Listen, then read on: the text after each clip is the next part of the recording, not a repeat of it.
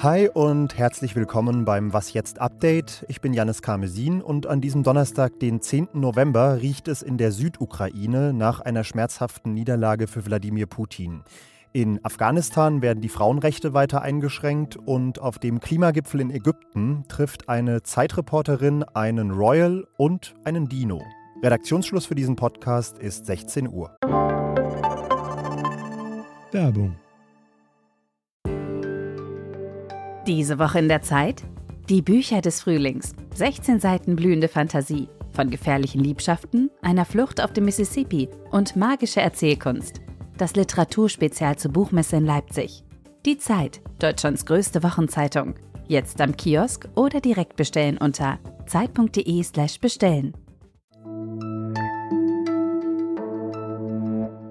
Er hat gestern schon ein kleines bisschen zerknirscht ausgesehen, der russische Verteidigungsminister Sergei Shoigu.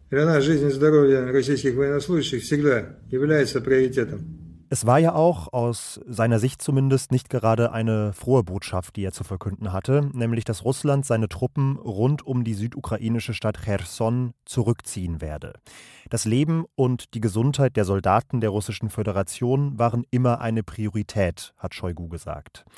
Diese Ankündigung des Rückzugs lesen viele als großen Erfolg für die ukrainische Gegenoffensive, aber gerade die ukrainische Führung selbst hat da bislang eher zurückhaltend reagiert und hat gesagt, es sei noch zu früh von einem Abzug zu sprechen, denn was Russland sage, entspreche eben nicht immer dem, was es auch tatsächlich tue. Versuchen wir mal, der Wahrheit ein Stückchen näher zu kommen mit Michael Thumann, unserem Korrespondenten in Moskau. Hallo Michael. Hallo Janis. Das ist ja nun nicht der erste Rückzug russischer Truppen aus einer Region, die sie mal für eine Zeit lang besetzt hatte. Warum hat jetzt diese Ankündigung besonders große Wellen geschlagen? Wo liegt da die Symbolik drin? Weil Cherson die einzige Gebietshauptstadt ist, äh, die die Russen unter ihre Kontrolle gebracht hatten in der Offensive, in dem Krieg seit 24. Februar. Ähm, und es war eine Stadt, um die man sehr lang gekämpft hat äh, insoweit bedurfte der Rückzug jetzt eben auch wirklich einer Begründung und die hat die russische Propaganda geliefert. Die Ukraine war, wie gesagt, erstmal zurückhaltend, hat gesagt, es könnte auch nur eine taktische Finte Russlands sein. Angenommen, es ist eine, was könnte denn dahinter stecken an militärisch-strategischen Überlegungen?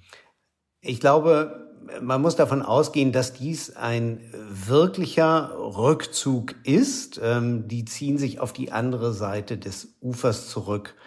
Aber äh, sie können äh, taktische Schwierigkeiten für die Ukrainer aufgebaut haben.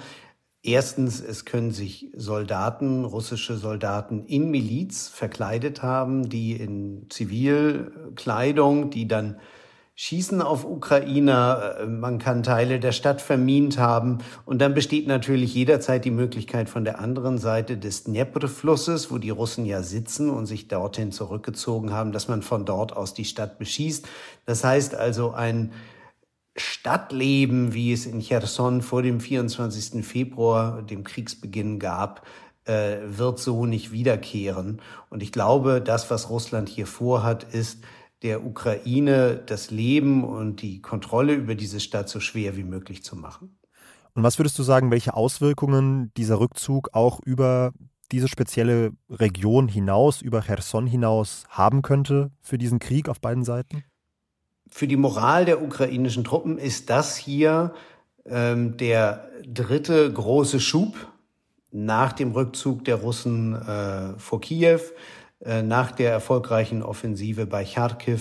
Und jetzt hat man Cherson zurückerobert. Das wird die Ukrainer darin bestärken, die Offensiven äh, weiterzuführen und ähm, vor allem übrigens auch im Osten des Landes ähm, mehr Land zu erobern. Was äh, Russland angeht, ähm, äh, gab es tatsächlich im September und im Oktober Unruhe unter Hardlinern, aber äh, da glaube ich, war vieles von inszeniert.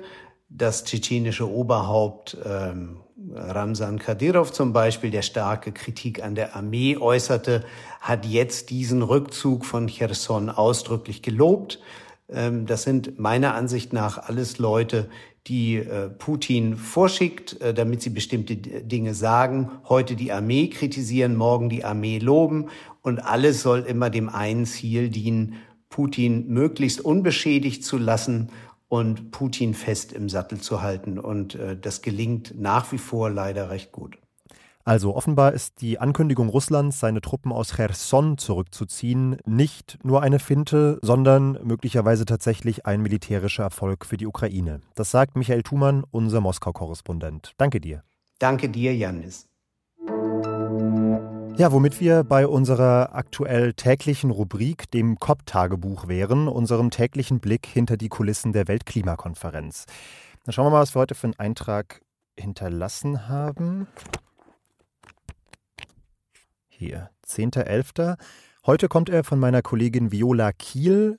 Die hatte heute ihren ersten Tag ever auf einer Weltklimakonferenz und sie hat da gleich mal ein paar interessante Beobachtungen gemacht. Ich bin jetzt seit einigen Stunden auf dieser riesigen COP unterwegs und habe sowohl schon den echten Fürst Albert von Monaco gesehen, als auch einen Dinosaurier. Einen fast lebensechten, aber bestimmt überlebensgroßen Velociraptor, der ein Schild um den Hals hängen hatte mit der Aufschrift Don't Go Extinct.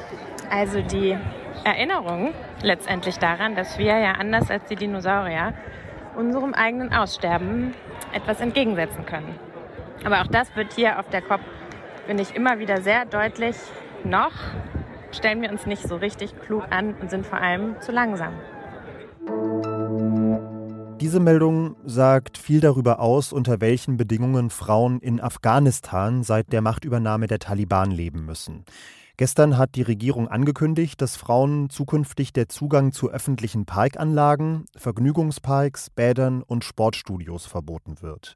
Bislang durften Frauen diese Orte besuchen, allerdings nur solange sie verschleiert und getrennt von Männern unterwegs waren. Diese Regeln seien aber nicht konsequent eingehalten worden. Das hat ein Sprecher des Ministeriums für den Schutz vor Laster und der Förderung der Tugend gesagt.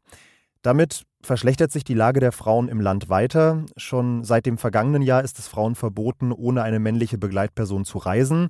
Von den meisten Berufen sind sie ausgeschlossen. Es herrscht eine Verschleierungspflicht und Mädchen dürfen in weiten Teilen des Landes keine weiterführenden Schulen besuchen.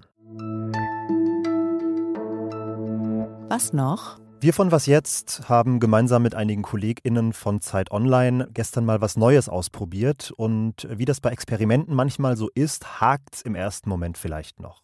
Hallo Rike, hörst du mich? Oh. Ha, ich habe mich natürlich gemutet. Ein Fehler nach zwei Jahren Pandemie, immer noch die Mikros nicht anzumachen. Aber jetzt hast du mich hoffentlich. Ja, jetzt höre ich dich sehr gut. Treue Fans dieses Podcasts haben die Stimmen vielleicht schon erkannt. Das waren meine Kollegin Pia und unsere US-Korrespondentin Rike Havertz. Gestern in unserem ersten Twitter-Space zu den Midterm-Wahlen. Ein Twitter-Space, das ist quasi ein Live-Podcast, nur dass sich auch die Zuhörenden einschalten und live ihre Fragen stellen oder mitdiskutieren können. Und das hat gestern zum Beispiel Pauline gemacht. Was glauben Sie, hätten die Demokraten als Partei anders machen müssen, um jetzt bei den Midterms erfolgreicher gewesen zu sein? Beziehungsweise was für hm. Fehler haben Sie gemacht? Ja, das ist, ähm, ich sage mal, ich fasse mich kurz und dann antworte ich doch ganz lang. Und das stimmt, das ist auch so eine Frage, die nicht ganz so leicht zu Wenn Sie gestern mit dabei waren, würden wir uns über ein kleines Feedback an wasjetzt.zeit.de freuen. Und wenn Sie nicht dabei waren, aber den Talk gerne nochmal nachhören wollen, dann verlinke ich Ihnen den Mitschnitt in den Show Notes. Nächste Woche, Donnerstag, den 17.11. ab 20 Uhr, gehen wir dann übrigens in eine zweite Runde. Dann moderiere ich und wir schauen kurz vor Ende der Weltklimakonferenz mal darauf, was die denn eigentlich wohl gebracht hat. Für heute war es das aber erstmal. Morgen früh meldet sich Moses Fendel. Ich bin Janis Karmesin, wünsche Ihnen einen schönen Abend und sage bis bald. Weiß gar nicht, wie gut das als Cliffhanger funktioniert, aber man soll ja nichts unversucht lassen. Moses wird in der Folge morgen über Käse sprechen.